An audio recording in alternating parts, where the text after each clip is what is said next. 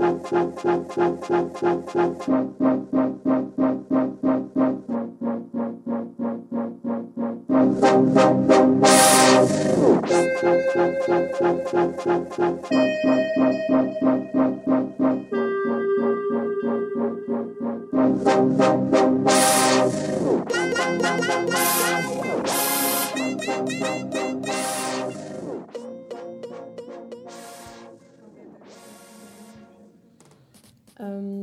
été conçue au Moyen-Orient. Ma mère est venue accoucher en France parce qu'elle avait peur d'accoucher euh, à l'étranger. Et ensuite, à l'âge de 21 jours, euh, je suis retournée au Moyen-Orient et j'ai vécu à l'étranger entre Moyen-Orient et l'Inde jusqu'à mes 15 ans. D'accord. Ouais. Donc j'ai vécu les 15 premières années de ma vie à l'étranger. Donc pour moi, jusqu'à mes 15 ans, la France était plutôt un pays étranger que Ouais. euh, la maison. Euh, comme des vacances déjà, pour moi c'est vraiment des vacances. Et pour moi c'était pas la maison, c'était plutôt euh, le pays où j'étais censée, euh, où c'était censé être le mien, mon pays d'origine. Mais pour moi, dans mon cœur, c'était pas mon pays d'origine. Donc je me mettais pas. En plus à l'époque j'étais enfant, donc je me posais pas trop la question.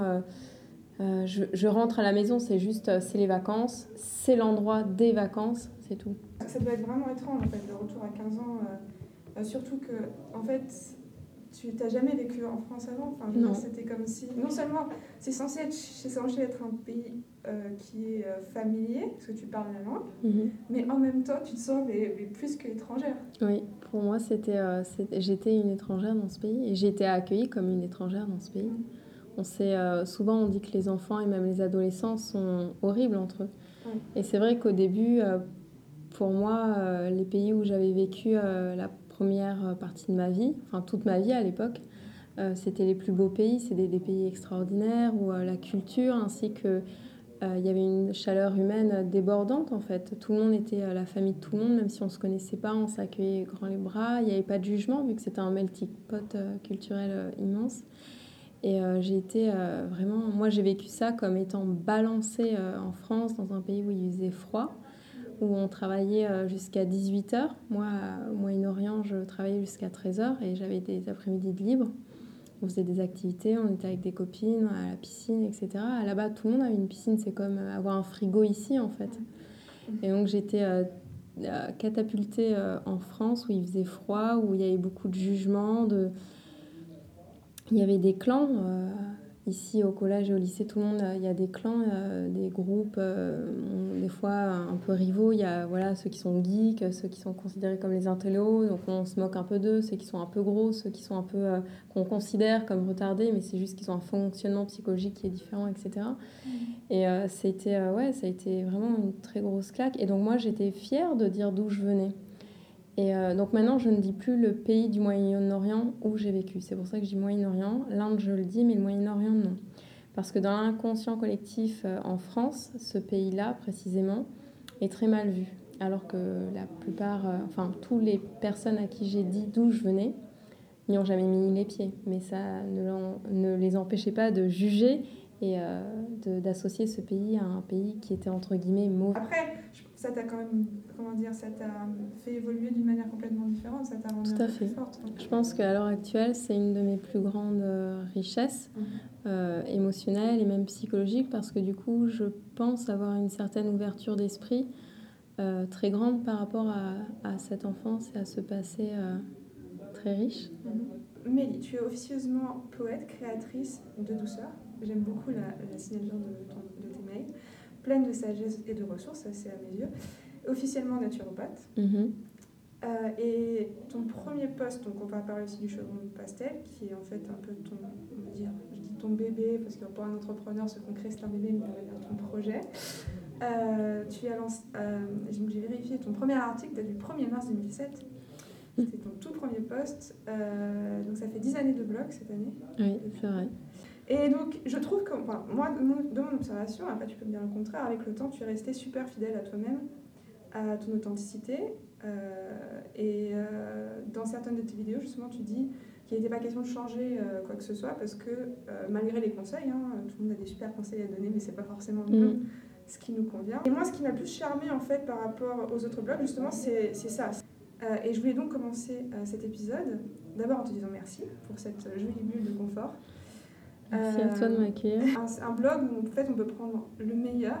C'est ça que j'ai beaucoup aimé, c'est-à-dire que c'est pas, et je pense que c'est ce que tu voulais faire aussi, c'est pas comme un truc qui est concis avec des règles, avec une structure précise. tu sors toujours des sentiers battus.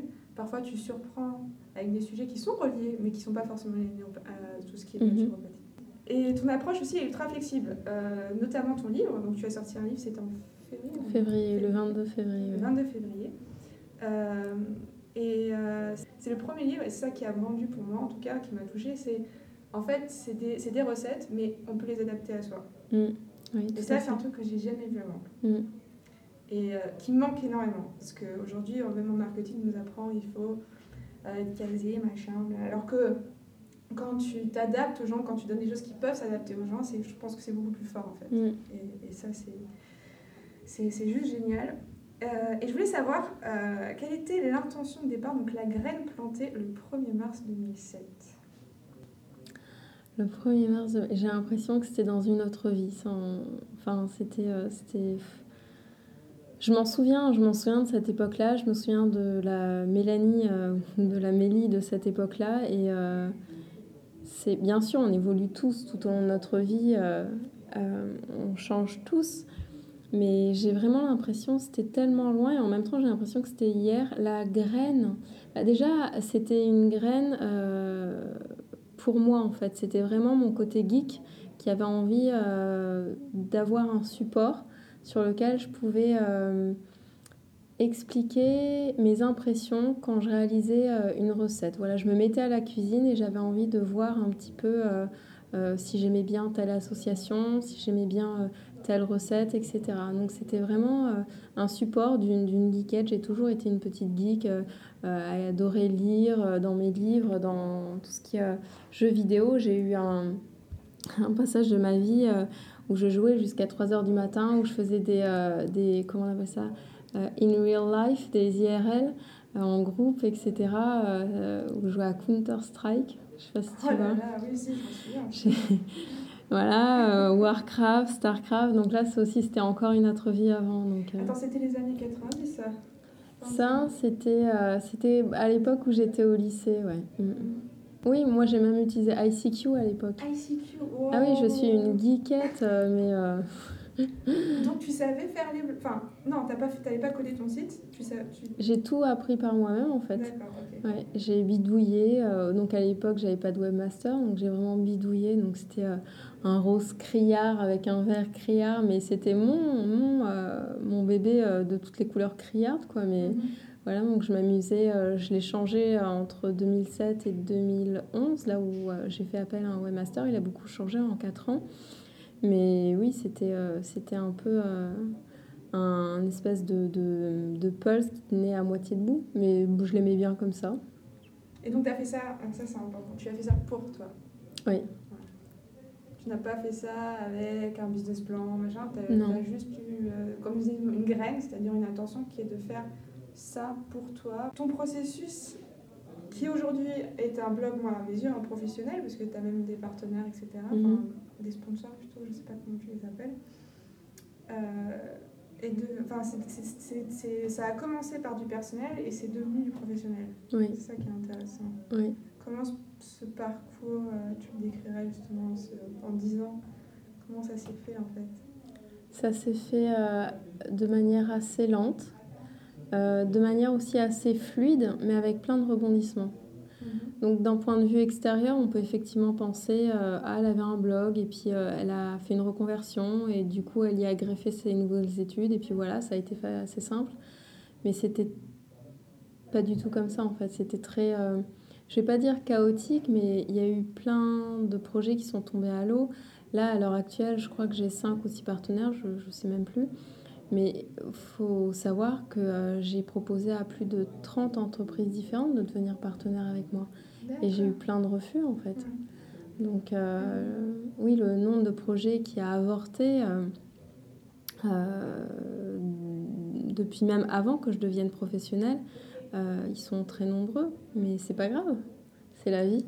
ça fait partie du processus. C'est hyper intéressant parce qu'en fait aujourd'hui on est dans, dans une époque avec les technologies en partie, hein, euh, qui sont géniales. Mais euh, on a, on a l'impression que tout va super vite. Mhm. Pour beaucoup de personnes, euh, notamment ouais, entrepreneurs qui débutent, on a l'impression que euh, dans un an, ça y est, c'est fait. Alors que je dirais 7 ans minimum, et encore, il faut qu'il y ait vraiment une évolution. Toi, c'est ce que tu as, remarqué en fait. Je pense que ça dépend de beaucoup de monde. Par exemple, euh, un blog euh, français, en tout cas elle écrit en français, mais elle ne vit pas en France, que j'apprécie beaucoup, Victoria de Mango and Salt. Elle, elle a commencé à écrire bien après moi, je crois que c'était en 2010 ou en 2012, et maintenant elle est professionnelle, elle en vit, etc. Donc elle dit clairement hein, qu'elle n'est pas richissime, mais elle arrive à, voilà, à, à, en vivre. Donc c'est déjà rien que ça, c'est super chouette. Et euh, je pense que voilà, chacun a un chemin différent, un rythme différent. Et je pense aussi que euh, ça dépend également du, du, domaine où tu écris et du ton auquel tu écris. Parce que moi, j'ai totalement conscience que mon ton, qui est un peu doux, etc., où il y a un aspect aussi assez spirituel, de pleine conscience, etc., peut faire peur à certaines personnes. Donc c'est vrai qu'il y a un moment donné, euh, donc il y a beaucoup de personnes au contraire pour qui c'est un point fort et qui vont, qui, euh, vont vouloir de me suivre plus parce qu'il y a cette dimension-là. Mais il y a quand même une majorité des gens, en tout cas en France, dans notre société, pour qui encore tout ce truc euh, holistique, de médecine douce, de pleine conscience, qui fait un peu hippie, ou enfin voilà, ça peut un peu effrayer.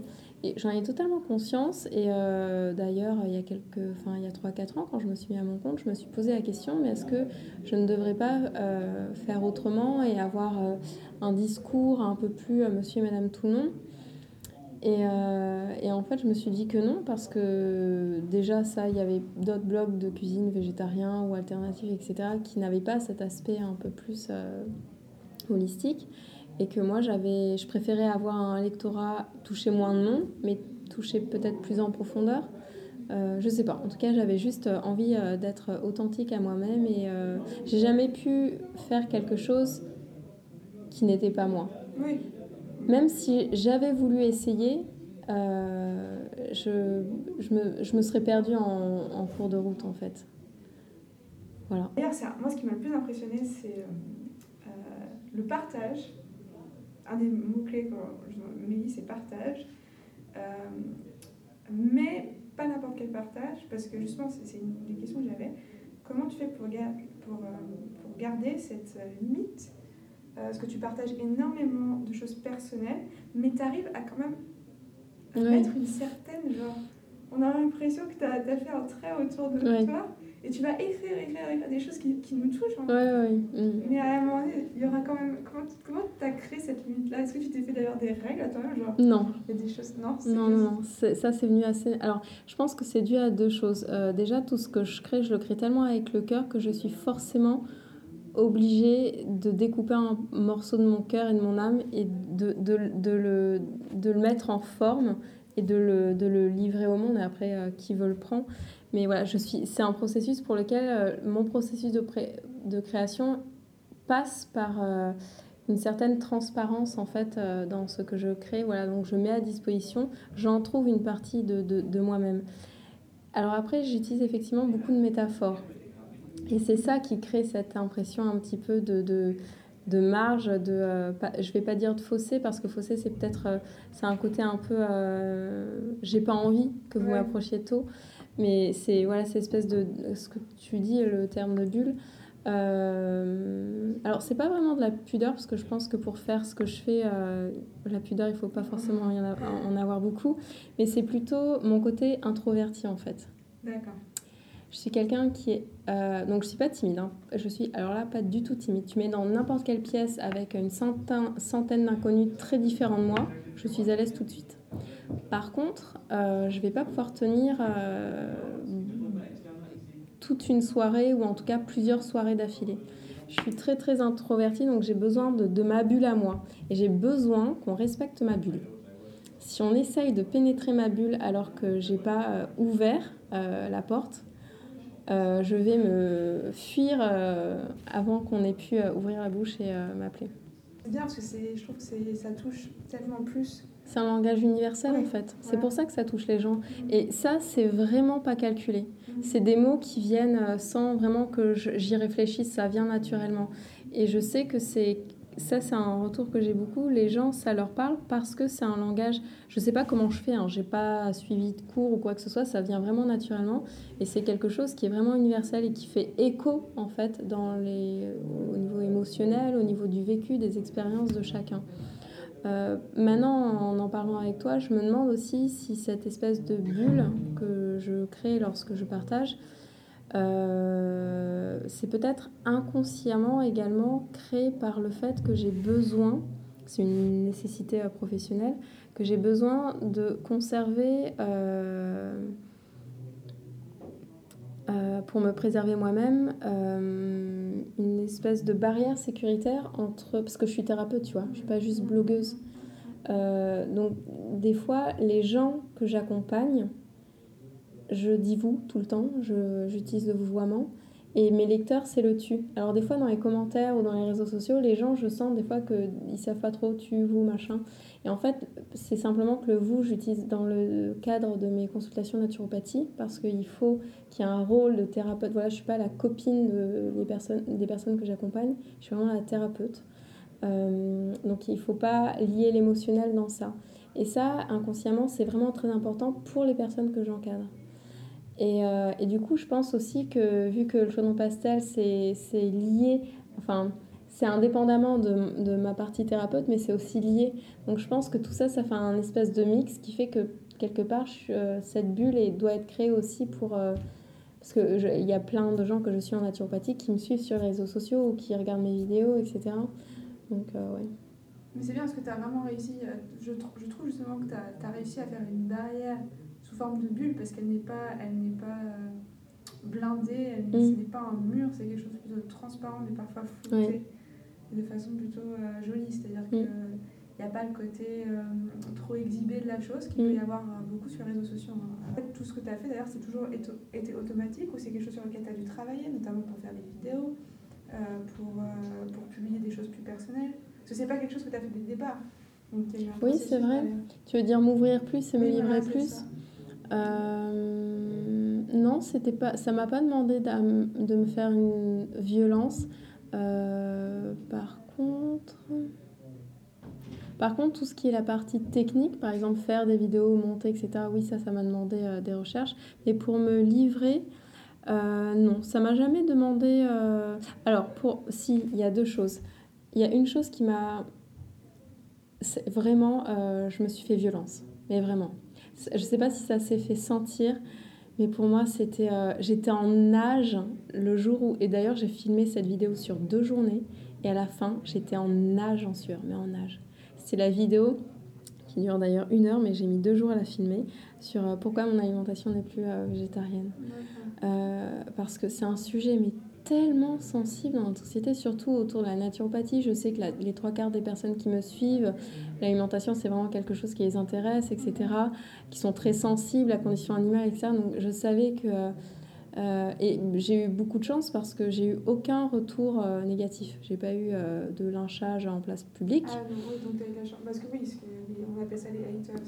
Voilà, je n'ai pas eu ça. Bon, mes, mes lecteurs, c'est vraiment des bisounours, mais, mais hum, sinon, non. par contre, des fois, j'ai eu envie de partager certains aspects ou certaines histoires ou certaines expériences dans ma vie et au moment où, donc j'avais vraiment l'intention, et au moment d'écrire l'article ou de faire la chose ou de créer sur un truc Instagram, etc., il n'y avait pas un blocage au niveau émotionnel, mais je n'arrivais pas à mettre en forme ce qu'il y avait dans mon cœur.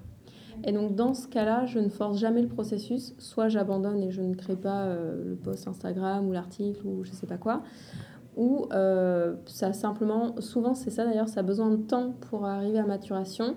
Ça peut être une journée, quelques heures, plusieurs semaines ou plusieurs mois. Et ensuite, euh, je le crée lorsque ça sort naturellement. C'est vraiment une espèce de vague en fait qui sort. Et justement, ma prochaine question c'était ça comment naissent tes articles? C'est pas... Des vagues de création.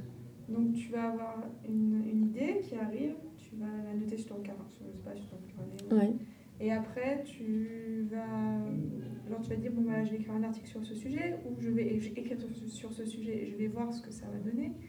Euh, essaye juste de décrire ton processus de création, un peu la Tim Ferriss. Euh, alors déjà, c'est des idées. Donc là, il y a les trois quarts des idées qui viennent de moi-même. Après, il y a, je dirais un peu moins peut-être d'un quart, qui vient soit des suggestions de lecteurs. Euh, d'ailleurs, des, fois, euh, quand il y a un lecteur qui, qui, me soumet une idée, ça peut mettre plusieurs mois à ce qu'elle se concrétise. Hein. Il y a souvent les projets, en fait, un moment où j'ai une idée d'une vidéo, d'un article ou je sais pas quoi, et le moment où ça sort, euh, il peut se passer plusieurs mois. C'est vraiment un processus très lent de maturation, de créativité. Et des fois, mais c'est quand même une minorité, il y a des articles ou des vidéos euh, que je fais en une semaine. C'est très rare, mais ça arrive.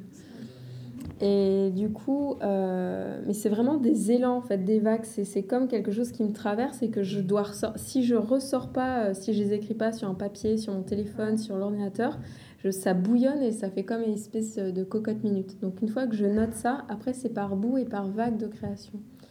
Donc euh, des fois il peut y avoir un, truc qui coince, qui peut durer quelques jours, quelques semaines. Et au début je forçais. Vraiment je me disais, allez ce jour-là, de telle heure à telle heure, je travaille sur cet article et à telle heure je l'aurai fini. J'ai fait ça pendant à peu près trois ans, ce qui, ce qui m'a un peu épuisé. Hein. Enfin, ça m'a pas épuisé, mais c'était fatigant parce que des fois, je n'arrivais pas à créer. Et euh, du coup, je culpabilisais à la fin de la journée de n'avoir pas créé suffisamment. Et j'ai beaucoup lâché prise euh, par rapport à ce processus de création et de vague. Et euh, maintenant, mon activité est telle que j'ai plusieurs. j'ai toujours, même au-delà de la facette de créativité d'articles et de vidéos, j'ai plein d'autres choses à faire. Donc si à un moment donné, à une journée, une après-midi ou une matinée, il n'y a, a pas ce processus de création qui est en moi, c'est pas grave, j'ai 10 000 euh, choses qui m'attendent à côté, donc je m'ennuie pas. C'est je pense, alors, je pense qu'il y a beaucoup de gens qui fonctionnent, euh, comme tu le décris, en flux tendu, c'est-à-dire même des étudiants hein, qui doivent réviser des examens qui ont 6 mois, qui disent Oh, ça va, j'ai le temps. Et genre, un mois avant la deadline, Oh mon Dieu Ils se mettent une pression de malade. Il y a beaucoup de gens qui fonctionnent comme ça, hein. euh, même si c'est pas forcément des processus créatifs. Moi, pendant longtemps, j'ai fonctionné comme ça. Euh, je pense que je fonctionne beaucoup moins comme ça qu'il y a 10 ans, par exemple. Mhm. Même s'il y a toujours peut-être une partie de moi ou une partie du processus qui marche effectivement comme ça, elle est vraiment euh, très faible par rapport à avant.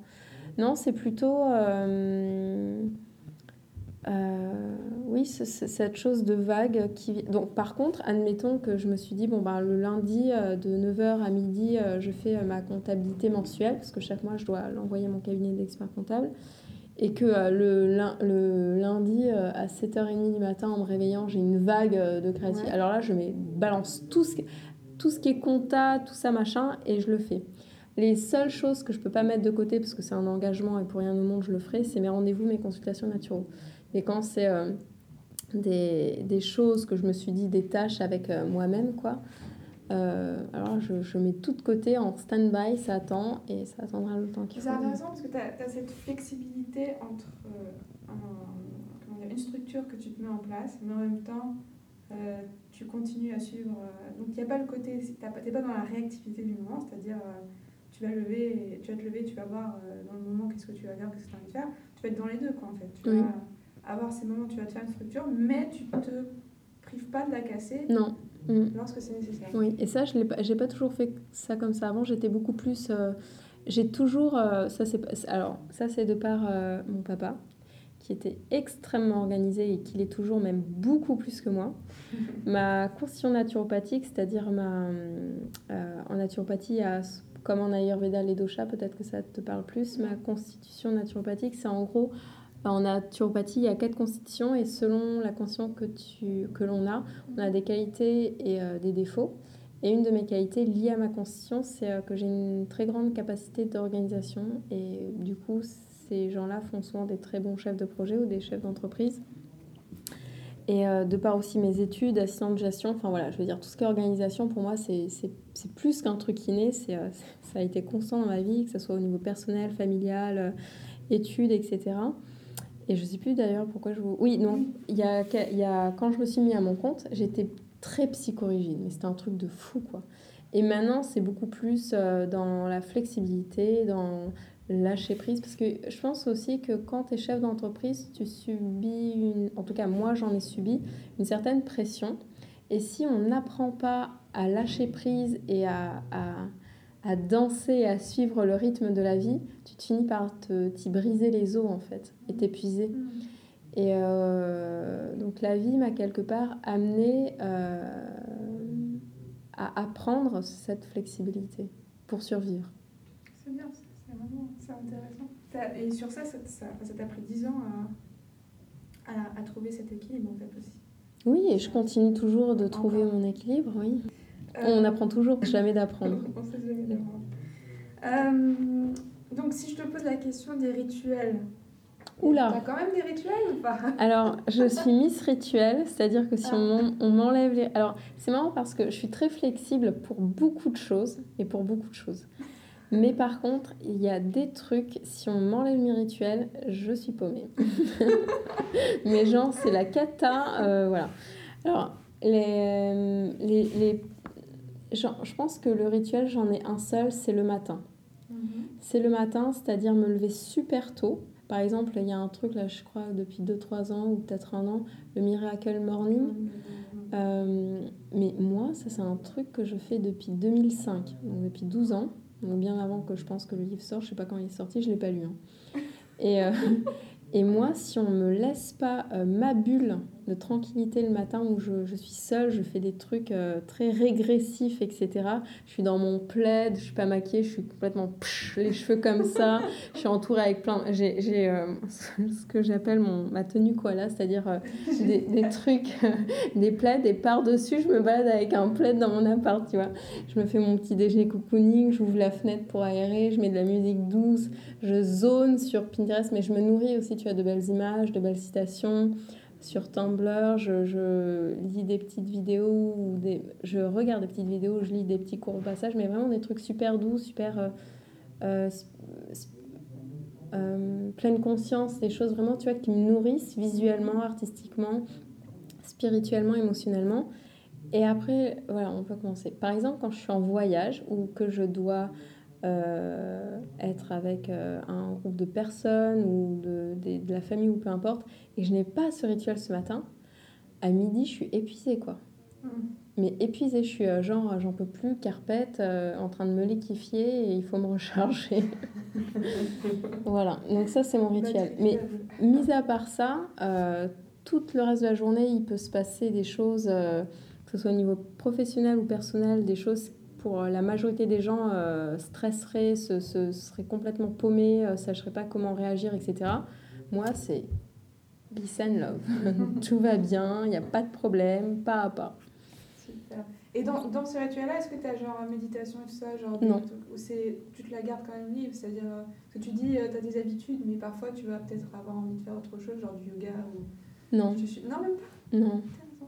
Ok. Peut-être hein, que, par exemple, si on se revoit d'ici un an ou deux ans, ça sera méditation, yoga, euh, salutation au soleil, pranayama, euh, bouche, euh, comment, bain de bouche à l'huile, enfin, tu vois, des trucs très plus yogi, effectivement, plus spirituel, ou je sais pas comment on peut dire ça. Mais non, là, c'est plaid, polaire, petit déjeuner et truc régressif à fond. Alors, après, j'ai pas l'impression que, que euh, aujourd'hui, on est dans un monde ultra connecté, enfin pas forcément connecté à nous, mais connecté à mhm. l'extérieur. Je dis connecté, mais pas la même connexion. Parce que beaucoup de gens disent allez dans la forêt, il y a une autre connexion qui vous attend. Euh, est-ce que. Euh, comment dire J'allais faire. Oui, voilà. Est-ce que tu as. C'est justement que tu as vécu. Alors, moi, ça m'intéresse justement tous, tous, ceux et celles qui ont vécu cet avant-après, on va dire, hein, même si, bon jeune, donc pas forcément en tant qu'adulte à changer de système de fonctionnement, etc., de passer du papier à l'écran. Mais est-ce que tu as un rituel par rapport à la déconnexion, par exemple, euh, euh, les écrans, ou est-ce que c'est quelque chose qui est intégré à ta vie de façon tout à fait euh, balancée, saine? Et qui ne te rend pas. Parce que moi, personnellement, en fait, moi, ça me. Je sais pas comment dire en français, overwhelming. Mmh, oui, oui, je vois ce que tu veux dire. Je sais, j'arrive jamais à traduire ce terme aussi. Est-ce que toi, justement, tu t'es. Parce que c'est hyper euh, overwhelming. Oui. Euh, est-ce que tu as, comment dire, as aussi des rituels par rapport à ça, dans le sens où tu te déconnectes, par exemple, pour lire tes, euh, tes articles, ou est-ce que tu es tout le temps connecté, en fait, parce que tu as un équilibre avec ça qui est très sain et qui te, te va et qui ne te dérange pas, en fait? Alors, je pense que je j'ai beaucoup appris sur ça, j'ai beaucoup progressé et euh, j'ai acquis un équilibre qui est, je pense, plus sain pour moi aujourd'hui qu'il y a quelques années. Mais j'ai encore, je pense, des progrès comme beaucoup de gens sur beaucoup de sphères. Alors, plusieurs choses. Au niveau de la technologie pure, euh, et ça, c'est valable pour la radio, la télé, les blogs, les réseaux sociaux, n'importe quoi. Tous ces outils, toutes ces sources d'informations peuvent être des formidables sources d'informations d'idées, euh, de, tu vois, de, de se recharger de ressources, etc.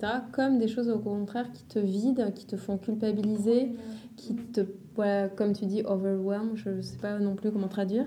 Enfin, surcharger. Surcharger, oui, se faire, oui, se faire dépasser, euh, submerger, je ne sais pas trop. Oui, submerger. Voilà. et en fait, la seule chose qui peut faire la différence, c'est nous-mêmes.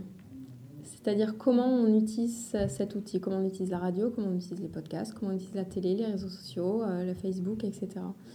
Euh, et c'est à nous. Donc c'est vrai que des fois c'est difficile de faire la part des choses. Quand on vit dans un système, des fois on ne voit vraiment même plus comment on le vit en fait. Ça peut paraître assez fou, mais c'est vraiment le cas. Donc, euh, moi, je suis une geek, euh, mais avec le temps, j'ai appris justement à ne pas me sentir submergée. Et lorsque je me sens submergée, euh, ça peut être intellectuellement, c'est-à-dire je suis épuisée psychologiquement parlant, enfin intellectuellement parlant, ou alors chaque chose a une facette obscure et lumineuse. mon syndrome d'intestin irritable, quand je suis trop stressée, euh, mon corps me dit euh, stop. Tu appuies sur pause là et tu te recharges et après euh, tu pourras à nouveau recommencer. Il y a beaucoup de personnes qui ne pour qui le corps il n'arrive pas sans ça. Moi j'ai un système qui me le fait ressentir de manière assez forte. Donc du coup, je sais qu'à certains moments, je dois recharger. Soit je suis épuisée dans ma tête, soit c'est mon corps vraiment qui me le fait dire, qui me l'exprime. Euh, et aussi, euh, j'ai beaucoup, je me suis beaucoup renseignée, j'ai vu des vidéos sur YouTube euh, sur autour du minimaliste. Donc il y a le minimaliste dans la maison, genre les meubles, les livres, les vêtements, tout ça, tout ça, ainsi que les réseaux sociaux, ainsi que plein de choses. Enfin, tu peux être minimaliste de plusieurs manières. Et moi, mais ça c'était il y a... Avant même d'entendre le terme minimaliste, je sentais que mon téléphone, qui est pour moi très important, euh, il y avait beaucoup trop d'applications, etc. Au début, j'avais genre un milliard d'applications. Et rien que le fait de regarder l'écran, ça me euh, overwhelm, tu vois. Donc j'ai fait, euh, j'ai mis sur la première page, j'ai vraiment le strict minimum. Ma page n'est même pas remplie. Et ensuite, c'est sur les deuxième et troisième pages que j'ai même des dossiers, des choses comme ça, mais c'est quelque chose que je ne vois pas. Et j'ai désactivé aussi toutes les notifications. Je j'ai aucune notification, sauf pour les appels. Même les textos, WhatsApp, Messenger, etc. C'est seulement si je vais sur mon téléphone que je vois qu'il y a un message. Sinon, il n'y a rien. Euh, et puis, euh, au niveau euh, de, de, de, de, la réactivité, etc., des fois, je peux très bien ne pas consulter mes mails pendant deux jours. Comme des fois, je peux les consulter le dimanche à 23h et y répondre parce que ça ne me pose pas de problème. Donc, c'est vraiment j'ai appris en fait à être à l'écoute de, de, de, mon niveau d'énergie et de mon niveau de fatigue et euh, aussi de la capacité que j'ai à ce moment-là à donner à autrui, à répondre à des commentaires, à répondre à des mails, etc. Je préfère que la personne attende 6 heures, 24 heures ou 48 heures et qu'elle ait une réponse vraiment pleine d'amour et, et, beaucoup plus riche, beaucoup plus riche plus, pour elle. Voilà. Euh, et comment tu fais cette distinction alors entre euh, dans les moments où tu consommes et crées Par exemple, euh, consomme, euh, comme tu disais, Pinterest ou même YouTube pour des ressources qui nous. sélectionner les bonnes ressources qui nous enrichissent. Mais est-ce que tu crées une distinction dans ces moments de création où tu vas savoir être un processus très naturel où tu n'as jamais vraiment eu besoin de, de mettre ce qu'il y a ce qu'on appelle la procrastination, tout ça, qui aujourd'hui en fait on est très réactif. J'imagine mhm. que si tu as éteint ces notifications, tu, tu connais euh, l'effet ah multitasking et, euh, de l'écran sur le cerveau, qui est ultra inquiétant. Euh, il y a plein de super livres aux États-Unis, mais normalement pas en France, sur ce sujet-là. Et, et, justement, qui disait qu'aujourd'hui, le deep focus, donc c'est-à-dire la concentration approfondie sur, un, sur une chose qu'on pouvait faire à l'époque quand on était étudiant, parce qu'on passait trois heures sur un bouquin, il fallait, c'était nécessaire. On ne pouvait pas faire ça sur Internet tout le temps. Est-ce que ça, c'est un truc que tu as une que, que, tu continues à faire ou tu restes quand même malgré tout entre les deux toujours, euh, toujours connecté en fait d'une certaine façon mais... Je pense que j'oscille entre les deux. Je suis mm. toujours en train d'essayer de trouver mon équilibre et euh, de le peaufiner. Donc il y a des jours où, euh, par exemple, si on parle d'équilibre, je vais utiliser la métaphore de poutre, où je suis vachement centrée sur la poutre, je fais des, des saltos extraordinaires, je retombe bien, machin. Et des fois, je suis juste debout, je fais un spécial et ouh, je me laisse un peu balloter. Donc, mais je sens en fait les moments où ça devient un petit peu. Euh, euh, je commence à m'épuiser, à, etc. Et du coup, là, je, je descends dans la poutre et je fais hop, je vais faire dodo, je me recharge. Euh, tu as été dans un. Tu as changé de milieu. En fait, tu as commencé ta carrière en tant qu'assistant non, assistant de gestion, c'est ça? Mhm, Tout à fait. que tu as fait pendant 4 ans, même 3 ans, ouais. 3 ans, dans, au début de ta vie professionnelle. Et après, tu t'es, on appelle ça aujourd'hui se reconvertir, c'est ça? Oui, tout à fait. Et là, tu as fait naturopathie.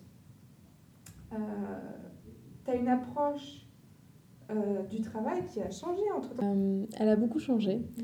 Moi, j'ai vécu, j'ai été élevée par un papa formidable, mais j'ai été élevée par un papa qui est parti de chez lui à 14 ans et qui a commencé apprenti forgeron ouvrier dans une usine et qui a fini euh, directeur euh, euh, informatique dans une très grande banque. Et il n'a pas chômé.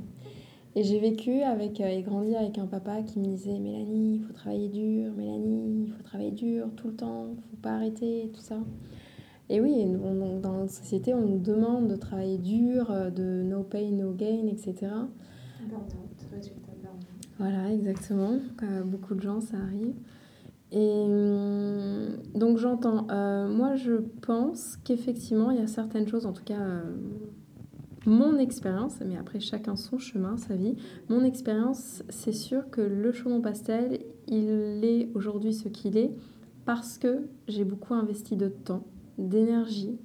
Euh, et j'ai eu, j'ai jamais eu peur de l'échec, j'ai eu une très grande confiance. Mais j'ai vraiment beaucoup investi de temps et d'énergie, beaucoup je peux enfin lever le pied m'accorder un peu plus de temps libre. Et quand je dis un peu plus, ça se compte en une à trois demi-journées par semaine. Donc c'est pas non plus euh, le bout du monde. Mais euh, par rapport à il y a trois ans, c'est beaucoup. Et euh, voilà. Donc je pense que j'ai... Pour répondre à ta question, au début, je culpabilisais beaucoup. Je me disais, oh, mais non, je peux pas me reposer ou je peux pas faire moins ou faire autrement, où il faut vraiment être productif, productif, etc. Donc quand on lance une entreprise, le premier but, c'est d'essayer de financièrement toucher les deux bouts, en fait, subvenir à ses besoins. Et une fois que ce but est atteint, et moi je l'ai atteint, euh, le but, et ça reste toujours le but, euh, même pendant cette première phase, qu'on travaille à, notre compte, qu'on soit mère au foyer, qu'on travaille en tant que salarié, etc., le but de la vie, c'est d'être heureux. Et ça, tu peux, euh, tout le monde peut atteindre ce point dans sa vie, peu importe ses conditions de vie. Donc peu importe s'il est célibataire, en couple, euh, s'il a son, sa propre entreprise. Enfin, évidemment que certaines conditions de vie facilitent les choses, c'est une évidence. Mais après, euh, voilà, donc j'ai beaucoup travaillé sur moi, hein, sur pleine conscience, des lectures, le yoga, euh, des chaînes YouTube que je suivais, par exemple Marie Forleo, euh, qui dit oui, il faut se battre, mais qui est aussi assez... Euh, il y a quand même une certaine dimension spirituelle hein, chez oui, elle. vachement, mais, mais parfois c'est beaucoup hard work. Moi, oui. je, je reprends toujours le meilleur qui me convient, et parfois je, je culpabilise parce qu'elle est, elle est très... Mm, c'est bien, on va C'est une battante, oui. Voilà, c'est une mm. battante. Une vraie. Mais euh, oui, j'ai appris euh, beaucoup, euh, j'ai dû apprendre à déculpabiliser avec le... Donc maintenant, mon papa, il a appris aussi de moi. Il sait maintenant, c'est même lui des fois qui me dit Mélanie, tu devrais te reposer. Et ça, je m'en rends compte maintenant en te le disant, jamais, au grand jamais, il, il a eu ces paroles jusqu'à il y a peu. Et maintenant, c'est lui qui me dit Mélanie, tu devrais te reposer là, repose-toi. Et ouais, c'est un grand pas pour lui comme pour moi, je pense. Mais oui, maintenant, j'apprends à être plus, à être plus cool. Bon, encore, comme tu le dis, hein, j'ai plein de projets, je travaille beaucoup, mais je, je, culpabilise pas. Par exemple, quand je, le matin, je me réveille et j'avais prévu de faire ça, ça ou ça, et que je suis mais épuisée, ou alors que euh, mon syndrome de l'intestin se réveille un peu, mhm. ce qui est, Dieu merci, de plus en plus rare, et ben je me dis, bon, ben, je vais écouter mon corps, il m'envoie un message, c'est à moi de l'écouter, de le respecter. Et je me repose. Super. Des belles paroles. Euh, dernière question. Est-ce que tu, si un conseil que tu pouvais donner à nos auditeurs, soit qui débutent un projet ou le blogging en général, qu'est-ce que tu donnerais ce conseil? Et peut-être le même conseil que tu donnerais à toi il y a 10 ans pour te rassurer en quelque sorte? Peut-être, je ne sais pas. Je peux en donner deux? Oui. Alors le premier, c'est euh, d'avoir foi en eux. Et quand je dis en eux, c'est pas dans leur projet, c'est dans leur cœur c'est vraiment de rester fidèle à soi. Si au moment où on a un projet, une idée de projet et la concrétisation de ce projet, il se passe 5 ans, peut-être que la veille où on frôle du doigt ce projet, on, aura peut-être moins envie ou de voir ce projet autrement. Et on a le droit de changer en cours de route. On a le droit et c'est de notre devoir si on ne se sent plus en phase à tel ou tel moment et de le modifier. Ça, ça serait mon premier euh, conseil. Et le deuxième conseil, c'est euh, de, dans la prolongation du premier, c'est de toujours avoir la sagesse d'écouter ce que les autres peuvent nous donner comme conseil, que ce soit notre famille, nos amis ou euh, un lectorat ou je sais pas les clients que l'on a, ça dépend de l'entreprise qu'on veut développer. Mais euh, conserver ses propres valeurs.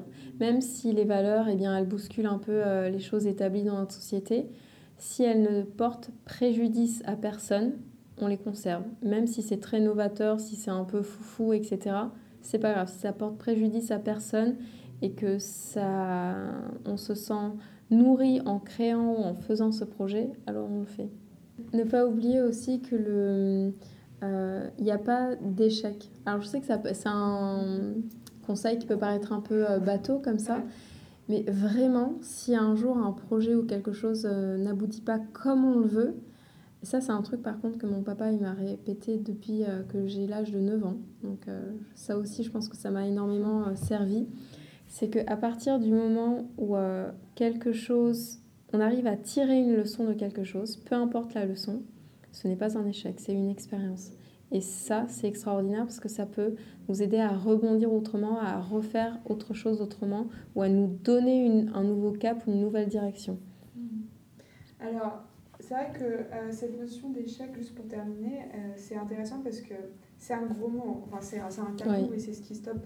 Mais la formule de mathématiques ou scientifique du mot succès, mm elle comprend dans la formule de l'échec. Si tu n'as pas d'échec, tu n'as pas de succès. Bien sûr. Un début et un processus, et il faut aimer le processus. Et ça fait les échecs, c'est fait pour apprendre. Mm. Et si on n'a pas d'échec, c'est qu'on n'apprend pas et qu'on stagne et qu'on reste au même Tout à fait. Ne pas culpabiliser, ne pas se dire euh, c'est moi qui ai mal fait ou quoi. Non, non, il n'y a pas de. Faut pas. Faut, non, ça c'est fait, on peut pas revenir dessus. On n'a pas de petit comme Hermione de voyage dans le temps, de retourneur de temps. C'est fait, c'est comme ça. À partir de là, nous, on peut changer notre, euh, notre manière de, d'accueillir cette chose-là et de la transmettre. Donc c'est à nous de changer. Il n'y a pas de temps au regret, ça sert à rien. Merci Merci à toi.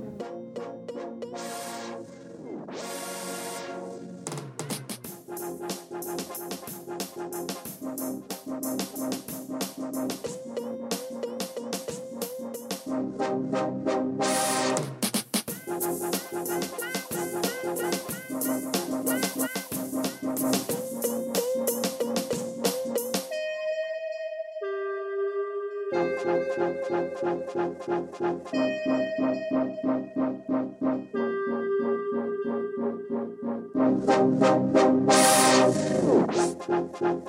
you.